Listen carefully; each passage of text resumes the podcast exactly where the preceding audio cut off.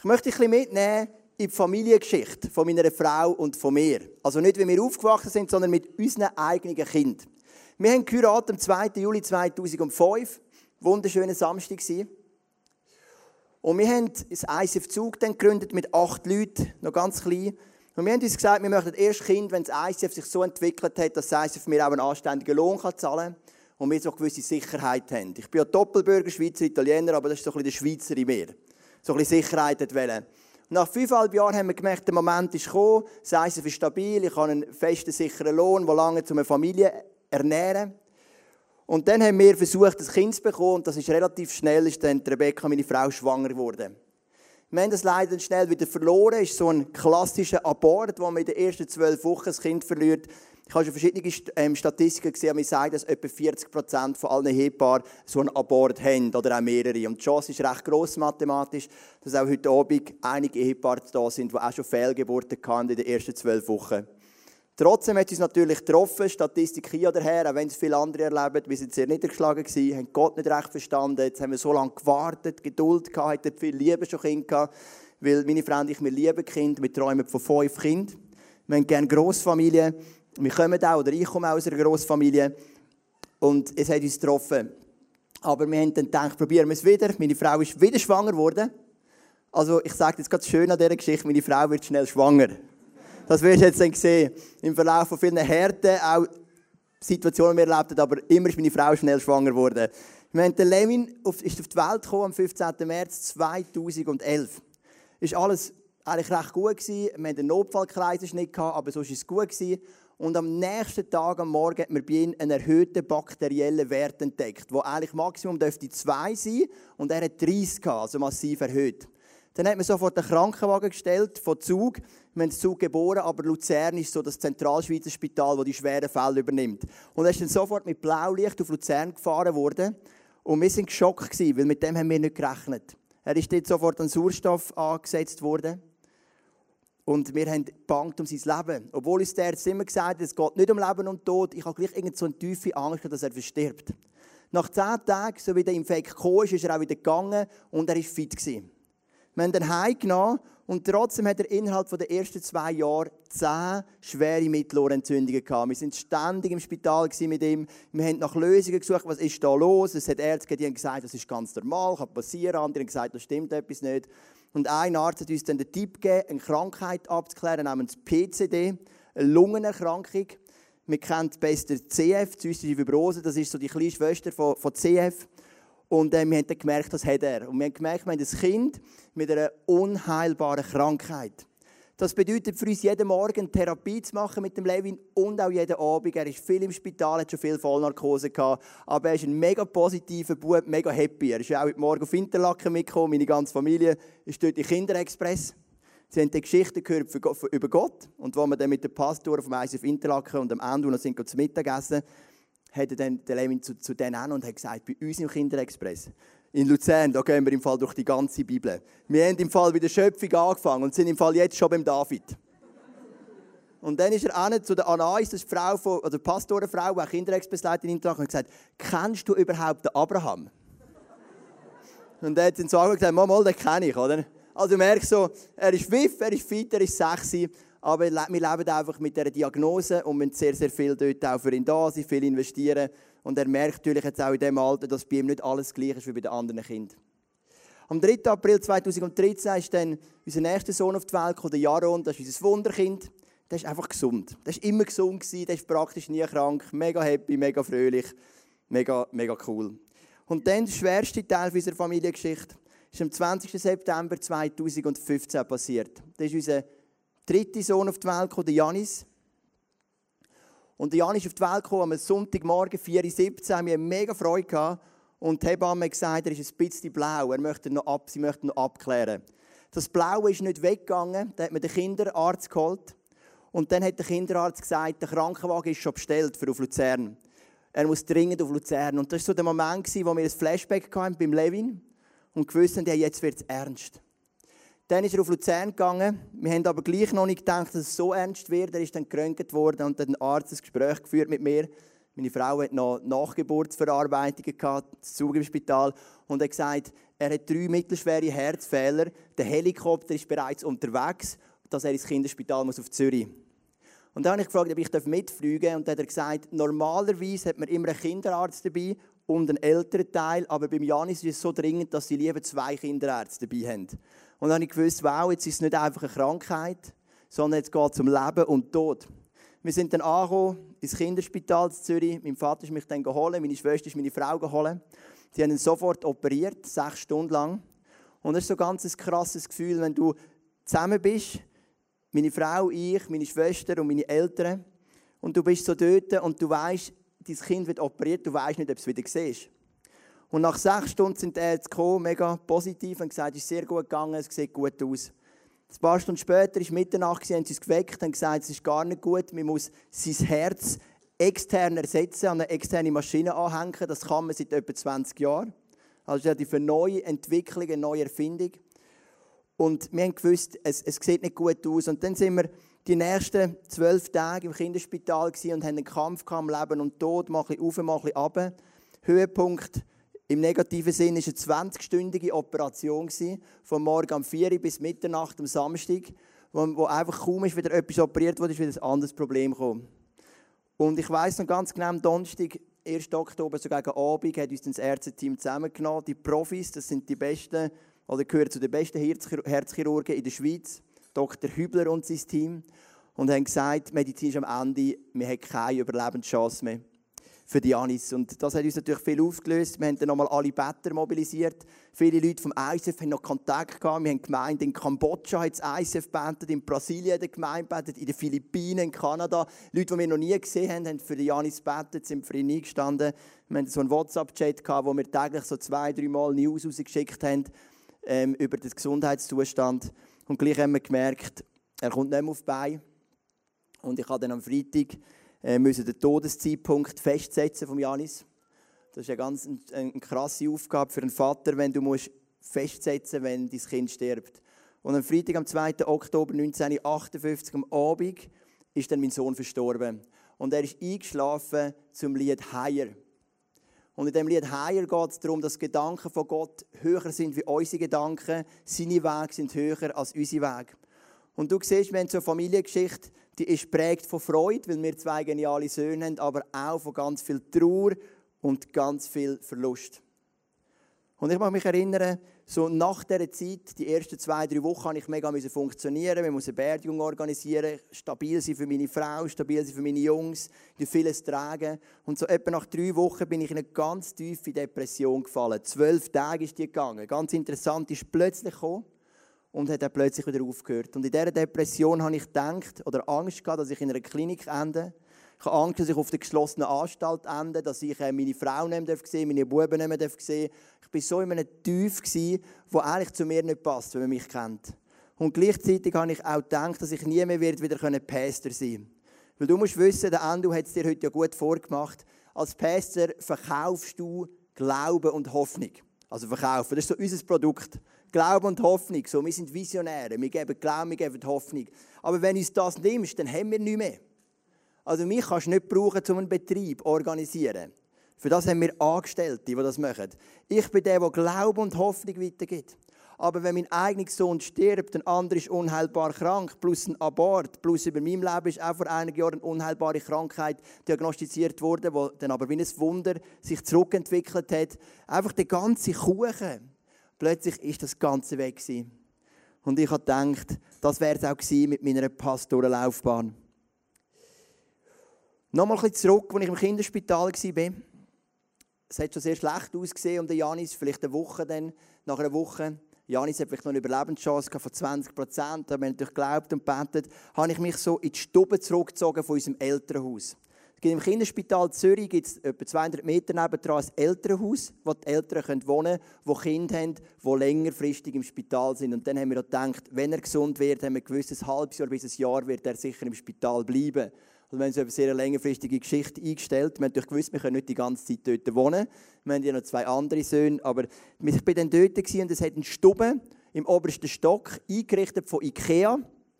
Weil Ikea hat jeder, immer einen Franken, den du gegeben hast für ein Menü, das du gegessen hast, haben sie gebraucht, um das Kinderhaus zu bauen. Im Kinderspital Zürich, was ich echt noch, noch mega schön finde. Und ich war in dieser Stube und ich habe in der Bibel gelesen. Und plötzlich ist mir ein Mann begegnet in der Bibel, den ich unter ganz anderen Augen gesehen habe. Ein Mann, der Verlust erlebt hat, mehr als vielleicht jeder andere in der Bibel. Und ich rede nicht vom Hiob. Weil wenn du die Bibel ein bisschen kennst, dann denkt jeder, wir reden vom Hiob. Ich rede von einem Mann, wo man sagt, er ist ein Mann nach dem Herz von Gott. Und es geht um den König David. Und ich habe schon viele Predigten gehört, warum ist er ein Mann nach dem Herz von Gott. Die einen haben gesagt, er war ein Worshipper. Die anderen haben gesagt, er hat das Königreich von Gott aufgebaut. Die anderen sagen, er war ein Mann vom Glauben. Oder er hat recht schaffene Buße tun von ganzem Herzen. Aber ich habe etwas gemerkt. Ein Grund, warum der David ein Mann nach dem Herz von Gott ist, ist sein Umgang mit Verlust. Und er ist dieser ganzen Geschichte zu meinem grössten Vorbild geworden. Sowieso habe ich erlebt, wie gesund die Bibel mit Verlust umgeht. Ich habe dann über das im ISF Luzern auch eine Serie gemacht mit sechs Sündig, also wo immer um Verlust geht, verschiedene Aspekte. Wenn es sich interessiert, kannst du auf unserer Homepage den Podcast hören. Ich habe gemerkt, so hat David der hat so viel zu tragen gehabt. Wir haben einen Clip gemacht, wo du einfach mal einen Einblick bekommst über ein paar wenige Verluststationen im Leben vom König David. Schauen wir doch miteinander den Clip.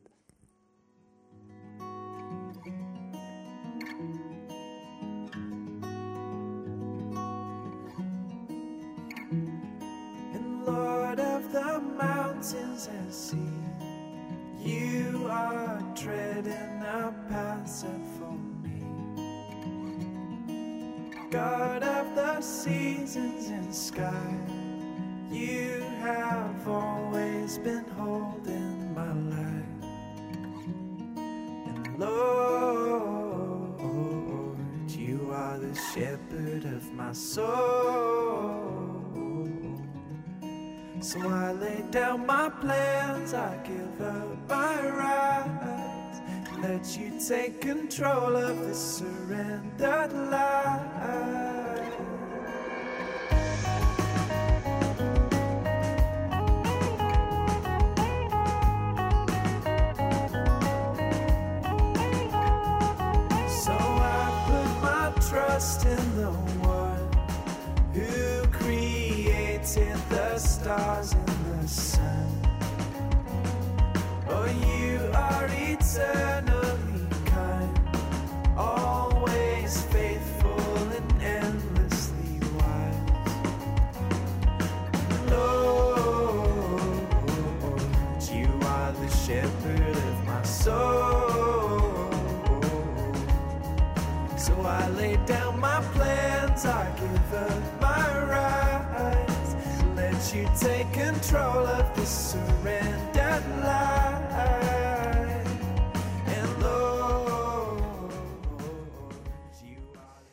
Das ist ein Aspekt vom Leben vom König David, wo mir bis dahin gar nicht aufgefallen ist. Wenn man so eine, Ansammlung zusammennimmt, sieht, was der Mann alles für Verluste hat müssen handeln. Und der König David hat viele Psalmen geschrieben und der bekannteste vermutlich ist der Psalm 23. Vielleicht kennst du den Anfang, hast du vielleicht schon mal gehört. Wir haben ja vorne beim Agron auch einen Vers gelesen aus dem Psalm und der Anfang ist so, das ist so ein Kaffeerahmen, ein christlicher Kaffeerahmenvers, oder? Der Herr ist mein Hirte, mir wird nichts mangeln. Er führt mich auf grüne Weiden und zu wunderschönen Auen und so weiter. Ich sage immer, das sind so die christlichen Kaffeerahmenverse oder auf der Zuckerverpackung hast du die auch, oder? Da tust du nur immer die schönen Verse drauf. Es gibt ja auch so Neujahreslosungen, du Silvester, ziehst du so Losungen. Dann kommen die Leute mir und sagen, hey Joel, ich habe so einen schönen Vers für dich, ich bin so ermutigt. Dann sage ich, ja logisch, wir tun ja nur die schönen Vers dort rein. Ich habe noch nie einen Vers gesehen, der heisst, kehre um und tue Busse in der Neujahreslosung, oder? Oder trenne dich von deiner Sünde oder irgendwie so etwas. Wir tun dann nur immer, ich bin bei dir alle Tage und so weiter, oder? Und du merkst, ich liebe Kaffeeram-Verse, aber es ist nur ein Teil. Im ICF haben wir einen, einen, Wert, einen Style, den nennen wir vom Leben begeistert. Und das ist mega wichtig für unsere Kultur. Ich liebe diesen Style, weil mit Jesus hat man Leben, Leben im Überfluss. Und gleichzeitig ist es auch nur eine Seite. Weil wir als Nachfolger von Jesus, wir sind oft auch herausgefordert mit Verlust. Die Bibel sagt uns, Gott lässt es regnen über Gut und Böse. Und der Hiob sagt, das Gute habe ich genommen aus deinen Händen. Wieso sollte ich nicht auch das Schwierige nehmen? Ich möchte mal vorlesen, wie der König David wie es ihm gegangen ist, wo er zum Beispiel den Jonathan, seinen besten Freund, verloren hat. 2. Samuel 1, Vers 26. Mein Bruder Jonathan, wie schmerzt mich dein Verlust? Du warst mir lieber als der größte Schatz der Welt. Niemals kann die Liebe einer Frau ersetzen, was deine, deine Freundschaft mir bedeutet hat. Oder im Psalm 23, im Psalm vor dem Psalm, 3, äh, Psalm 22, im Psalm vor dem Psalm 23, wir nachher anschauen, dort heißt es, mein Gott, mein Gott, warum hast du mich verlassen? Warum bist du so weit weg und hörst mein Stöhnen nicht? Mein Gott, den ganzen Tag rufe ich, aber du gibst mir keine Antwort. Ich rufe in schlaflosen Nachtstunden, aber ich finde keine Ruhe. Da siehst du, so ist es dem König David gegangen nach seinen Verlusten. Und das ist ganz normal. Wenn du einen Verlust erleidest, dann geht es dir schlecht. Es nimmt dich mit. Du kommst in eine Phase der Trauer. Und dennoch habe ich gemerkt in meiner Depression, ich muss auf zwei Fragen Antwort finden, wenn ich wieder daraus rauskommen Und die erste Frage war, will ich Gott anklagen oder will ich ihm vertrauen? Und die zweite Frage ist, will ich am Verlust zerbrechen oder will ich am Verlust wachsen? Und jetzt gehen wir mal in den Psalm 23 hinein, aber eben nicht auf Kaffeerahmverse, auch nicht auf die jahreslosigen Verse, sondern wir starten mit dem Vers 4. Selbst wenn ich durch ein finsteres Tal gehen muss, wo Todesschatten mich umgeben, fürchte ich mich vor keinem Unglück, denn du, Herr, bist bei mir. Dein Stock und dein Hirtenstab geben mir Trost. Der David ist ein Mann, der weiß, von was er redet. Wenn er vom Tal von der Todesschatten redet. Und wenn man das Wort gehen wörtlich anschaut, könnte man es übersetzen mit wandern. Der David sagt, wenn ich durchs Tal von der Todesschatten muss wandern, fürchte ich kein Unglück, weil du bist bei mir. Er sagt, ich springe nicht durch das Tal, aber ich temple auch nicht durch das Tal, sondern mit einem festen Schritt gehe ich durch das Tal von der Todesschatten durch, im Wissen, Gott ist bei mir. Und da kommt ja ein mega komischer Vers, da heißt dein Stock und dein Stab geben mir Trost. Ich meine, wenn ich früher ein Seich gemacht habe, ich habe einen mega guten Vater, aber er war recht streng. Und wenn ich Seich gemacht habe, hat er auch gesagt, hol den Stab. Aber das war nicht unbedingt, um mich zu trösten. Also ich habe es einmal nicht so empfunden, oder? Also der Teppichklopfer hat man bei uns gerade immer gewusst, oder der Gang, oder? Wir haben dann so von meinem Zimmer zum Teppichklopfen sind es etwa drei Meter gewesen, aber das ist also ein langer, ein langer Weg gewesen, wir haben gesagt, hol den Teppich ab. Ich habe gewusst, es ist nicht in erster Linie da, um mich zu trösten. Aber äh, in diesem Psalm heisst, dein Stab soll mich trösten. Und ich habe mir überlegt, was heisst denn das? Stell dir vor, der Hirt geht auf die Weide mit seinen Schafen. Er hat die Schafe am liebsten, die ihm einfach hinten nachlaufen. Das ist der Traum von jedem Hirt, der Traum von jedem Päster. Es läuft einfach jeder hinten nach. Das ist schön. Dann gibt es aber auch die einen Typ von Schaf, die bocken ein bisschen. Die bleiben stehen. Die gehen dann weiter. Da kommt der Hirt ganz liebevoll und klöpfelt ein bisschen als Schaf an und sagt, stand auf, es geht weiter. Und in der Trauerverarbeitung, im Umgang mit Verlust steht das Schaf für Resignation. Wenn du einen Verlust hast in deinem Leben, dann kannst du resignieren, stehen bleiben. Du sagst, Gott meint es nicht gut mit mir, ich will nicht mehr. Vielleicht hast du auch einen Verlust in der Kille, bist von einer Kille verletzt, vielleicht sogar vom ICF. Und du sagst, ich will mich nie mehr investieren in der Kille, ich will nie mehr eine Small Group leiten. Ich habe alles gegeben, ich bin verletzt worden. Vielleicht verletzt von einer Beziehung. Es gibt so viele Arten von Verlust. Wenn ich heute von Verlust rede, rede ich nicht nur von Tod. Ich rede von Beziehungen, die auseinandergehen, von Krankheiten, von Jobs, die man verliert und so weiter. Und manchmal, wenn wir einfach resignieren und sagen, hey, ich mache keinen Schritt mehr für den Jesus. Und dann kommt der liebevolle Jesus und sagt, hey, gib nicht auf, stand auf, mach weiter. Dann gibt es noch eine zweite Art von Schafen, die der Hirt nicht so gerne hat. Das sind die, die, nicht in, die zwar sehr aktiv sind, aber einfach in die falsche Richtung. Der Hirt läuft da durch und die einen Schafe gehen da und die anderen auf die andere Seite. Und das überträgt auf, auf ähm, Trauerverarbeitung, auf Umgang mit Verlust, das steht für Flucht. Wenn du etwas verlierst, wirst du immer in etwas flüchten. Ich habe mit 20 angefangen Fußball spielen. Fünfte Liga. Und es ist kein Witz, als ich in den Club kam, bin, FC Kreuz, das ist im Kanton Zug, haben wir nach 15 Spielen einen Punkt gehabt. Und ich bin dann extra mal auf die Innerschweizer Fußballverband Homepage schauen und ich also mit Stolz können sagen, ich spiele im schlechtesten Club der ganzen Innerschweiz. Weil fünfte Liga tiefer geht nicht mehr, oder? Und ein Punkt. Genau bin ich gekommen und es ist nicht wirklich rasant aufgegangen, aber so der eine oder andere Punkt haben wir dann gleich noch geholt. Auf jeden Fall, das hat eigentlich nichts mit dem, was ich erzählen will. Ich hatte einen Coach, einen Türk, einen Moslem. Und ich habe mit ihm ein gutes Gespräch gehabt, bin einmal mit ihm noch Passion schauen, oder wir haben zusammen diskutiert über das und er hat zwei, drei Mal im Jugendgottesdienst, den ich dann noch geleitet habe. Und er läutet mir an vor ein paar Wochen, aus dem Nichts, jahrelang nicht mehr gesehen, und sagt, hey Joel, hast du Zeit für mich, du bist doch Pastor, ich habe ein Problem. Und er ja sicher, machen wir ab, haben wir abgemacht in einer Bar. Und dann hat er gesagt, weisst, ich habe eineinhalb Jahre Beziehung gehabt, er ist schon über 40, immer noch Single. Und wieder einmal hat es nicht geklappt, wieder einmal hat sie mich verloren, ich bin am Boden zerstört, wie gehe ich mit dem um? Dann habe ich ihm gesagt, du hast eine Lehre in deinem Leben. Das habe ich auch erlebt, als mein Sohn gestorben ist. Die Frage ist, wo flüchtest du hin, wie füllst du die Lehre? Und dann hat er mir gesagt, ja, ich habe zwei Wochen durchgesoffen. Dann habe ich gesagt, ja, hast du das Gefühl, das ist eher ein guter Fluchtmechanismus oder ein weniger guter? Und dann hat er gesagt, ja, also das machen alle. Dann habe ich gesagt, ja, es kann sein. Ich habe es zwar nicht gemacht, aber die Frage ist, ist es ein guter Fluchtmechanismus oder ein schlechter? Dann hat er gesagt, das ist, glaube ich, nicht der beste. Dann habe ich gesagt, weiss, ich gebe dir Hausaufgaben. Und ich bin sonst nicht so der konfrontativ, aber ich bin selber überrascht von mir. Dann habe ich gesagt, lass meine Predigt, die ich gehe zu dem Thema. Im ISF Zürich im 20 als Predigt, hat es einen Videopodcast. Und weil bei uns im Luzerner Zug haben wir noch keinen Videopodcast. Habe gesagt, lass dort die Predigt, dann siehst du die Gegenstände und alles. Ich habe den Link angegeben. Und dann machst du dir Gedanken, was sind gute Fluchtmechanismen und was sind schlechte. Und dann treffen wir uns wieder. Wir haben dann wieder abgemacht, eine Woche später, ist mir ein paar Minuten vor den Sinn gekommen, dass er vergessen hat, ähm, dass er einen Termin hat. Aber er hat mir am Telefon schon gesagt, hey Joel, ich habe viel rausnehmen aus dieser Predigt, ich freue mich mit dir austauschen. Und der Austausch, wie gesagt, der steht jetzt noch auf. Die Frage ist, wo flüchtest du?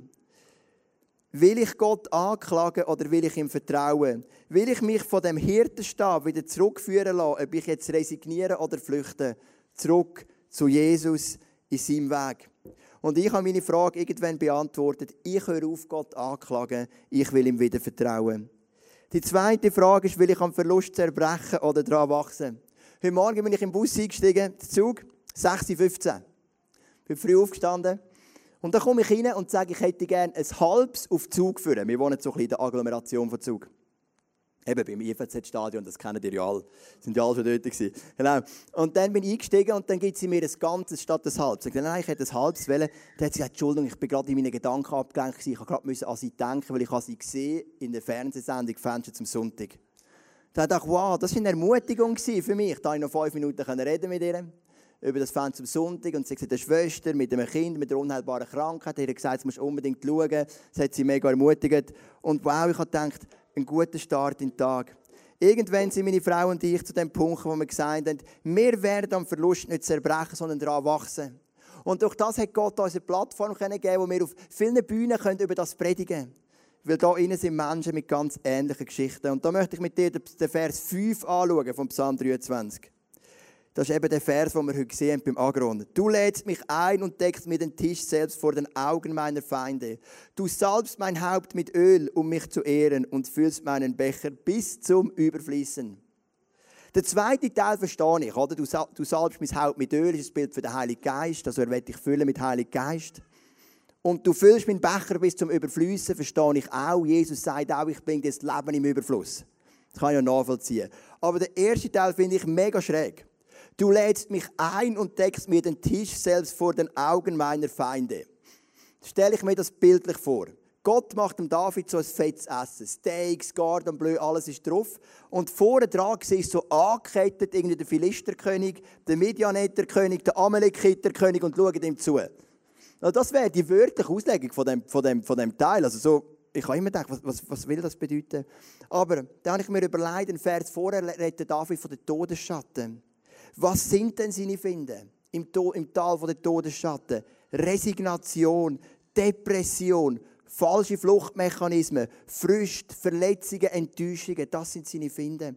Und was der David mit dem sagt, ist, selbst wenn die Finde über mich hineinbrechen, ich glaube immer, dass es Gott gut meint und mir einen vollen Tisch deckt.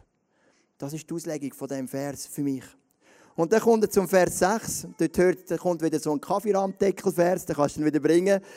Nur Güte und Gnade werden mich umgeben alle Tage meines Lebens und ich werde wohnen im Haus des Herrn für alle Zeit.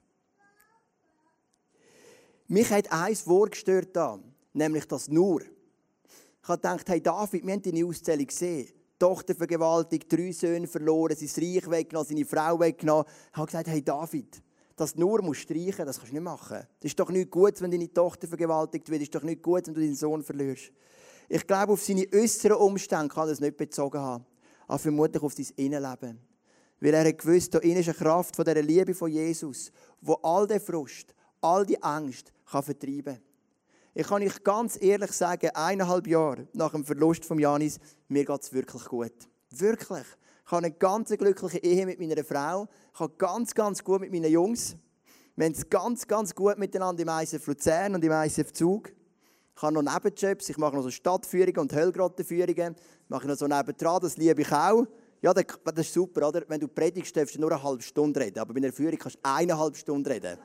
Das ist eben, ist eben cool, oder? Das ist kein Countdown, der hinten läuft und sagt, hey, langsam zum Ende kommen. Ich habe ein mega erfülltes Leben. Natürlich gibt es auch Momente von der Trauer. Ich bin vor ein paar Tagen ist ein Krankenwagen von mir vorbeigefahren und sofort ist mir die Geschichte wieder in den Sinn mit dem Janis. Ich kann bis heute keine Filme schauen, wo irgendein Kind negativ vorkommt. Ein Kind, das geschlagen wird, entführt wird, das nur schon krank ist. Ich schalte gerade ab. Ich vertrage das nicht. Natürlich hat Spuren hinterlassen. Aber was ich glaube, ist, wenn du einen Verlust erleidest, dann gibt es eine Trauerzeit und es gibt eine Lebenszeit. Und in der Trauerzeit ist dein Fokus auf der Trauer. Was nicht bedeutet, dass es nicht schon Leben drin haben Und auf der Lebenszeit ist wieder der Fokus auf dem Leben, was ja nicht bedeutet, dass es nicht auch Element von Trauer haben Ich glaube auch, dass wenn du in der Trauerzeit bist, dass du zwei, zwei Möglichkeiten hast. Du kannst dich der Trauer stellen. Und das haben meine Frau und ich gemacht. Oder du kannst flüchten und vor der Trauer davonlaufen. Dann kommt sie irgendwann von hinten und holt dich ein. Und dann macht es viel mehr weh und ist viel schlimmer, als wenn du frontal darauf zugehst. Und jedes psychologische Buch zum Thema, Frust, äh, äh, zum Thema Verlust lernt uns, dass Frauen sich viel besser können am Verlust stellen als Männer. Männer lieben zu flüchten und am liebsten die Arbeit. Workaholiker haben oft das Problem, dass Verlust ist in ihrem Leben. Oftmals natürlich auch in Sucht, aber Hauptfluchtort für Männer ist die Arbeit. Weil sie irgendetwas nicht verdaut haben in ihrem Leben. Ich kann die Message zusammenfassen anhand von zwei Bildern. Das eine Bild ist das Bild vom Grab von meinem Sohn. Das ist das Grab von Janis und wir geben uns mega Mühe, das Grab zu pflegen. Es steht zu Zug in einem wunderschönen Friedhof mit Aussicht über den Zugersee, Pilatus, Rigi, ganz, ganz ein schöner Ort. Und wir pflegen das pflegen. Die Steine haben unsere Söhne gesammelt, wir haben sie zusammen angemalt. Wir möchten immer wieder neue Konzepte, weil wir möchten, dass die Menschen wissen, wie fest wir unseren Sohn lieben. Das Grab steht aber auch für Angst, für Verlust, für Depression. Und das Grab hätte mich selber können begraben Ich hätte können resignieren, flüchten, aufhören, aufgeben. Aber ich habe gemerkt, es gibt noch ein zweites Grab in meinem Leben. Und das zweite Grab hat auch eine Bedeutung. Und das ist das Grab, das wir da sehen. Das ist das leere Grab von Jesus.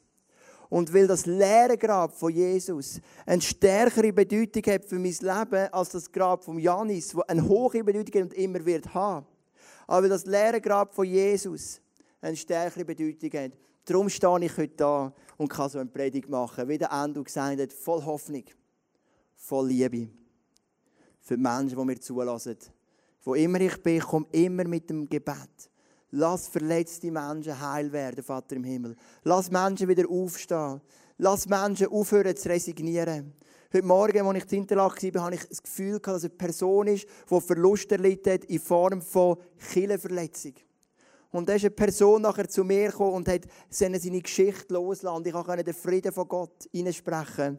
Das ist das, was die Message bewegt weil ich gelernt habe in meinem Leben, dass das leere Grab von Jesus das wichtigste Grab ist in meinem Leben.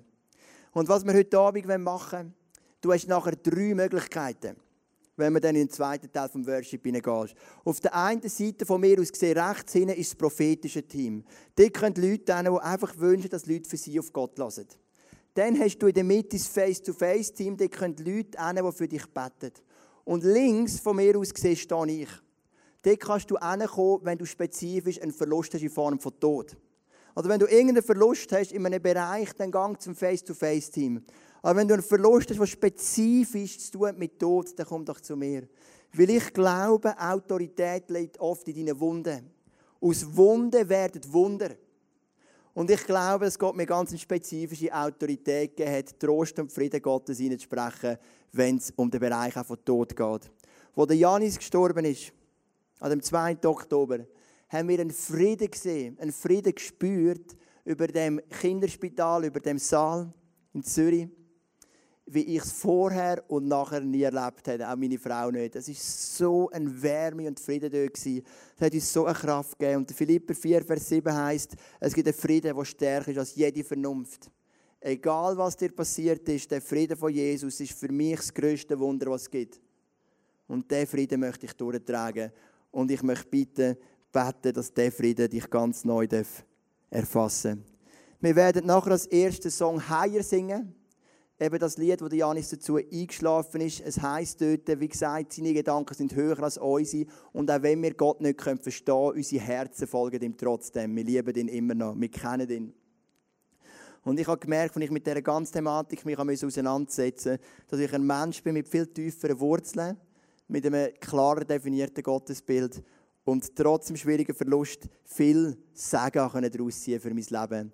Ich fände es mega schön, wenn wir miteinander aufstehen könnten. Ich würde gerne für dich beten und nachher gehen wir rein in den Song Higher.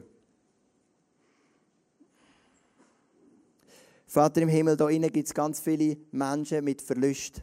Vielleicht hat jemand einen Job verloren, eine Beziehung ist auseinander, eine Krankheit, eine Prüfung nicht bestanden oder auch ein Todesfall. Vielleicht ist eine Verletzung da von einem Verein, von einer anderen Kirche von der einigen Ehefrau, Ehemann, vom Kind. Und Vater im Himmel, wir bitten dich, dass du mit dem versprochenen Frieden, Philipper 4, Vers 7, die Herzen jetzt erfüllst. Und dass der Frieden den Raum einnehmen heute Abend. Dass der Frieden Gottes unsere Herzen heilt. Mach dein Versprechen nochmal wahr, wo du deinen Jüngern gesagt hast. Ich gebe euch meinen Frieden. Es gibt keine stärkere Qualität von Leben, als wenn wir deinen Frieden haben.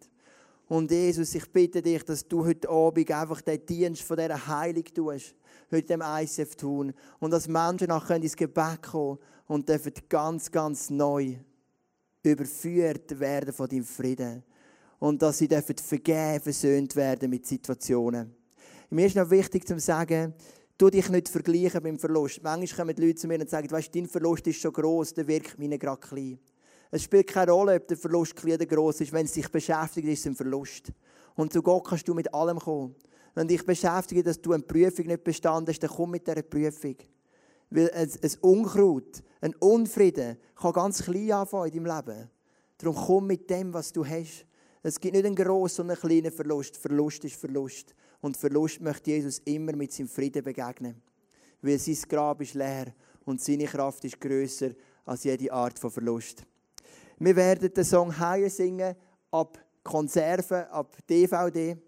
Und wie gesagt, prophetisches Gebet, face to face für Verlust irgendwelcher Art. Und wenn es spezifisch um Todesfall geht, kannst du gerne zu mir kommen.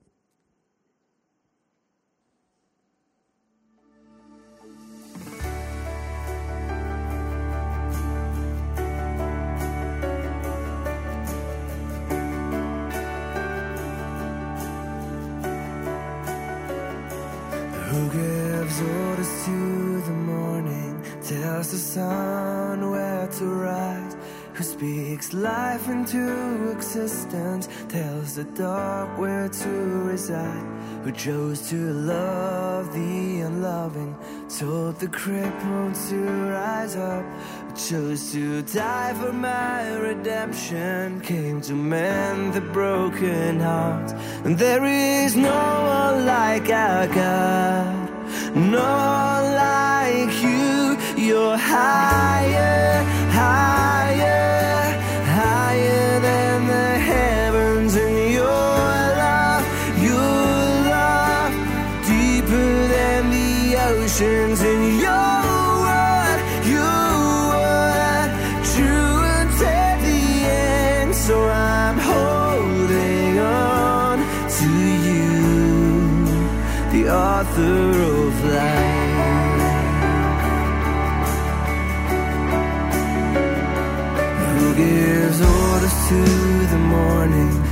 to the sun where to rise, who speaks life into existence, tells the dark where to reside, who chose to love, be loving, told the crippled to rise up, who chose to die for my redemption, came to mend the broken heart.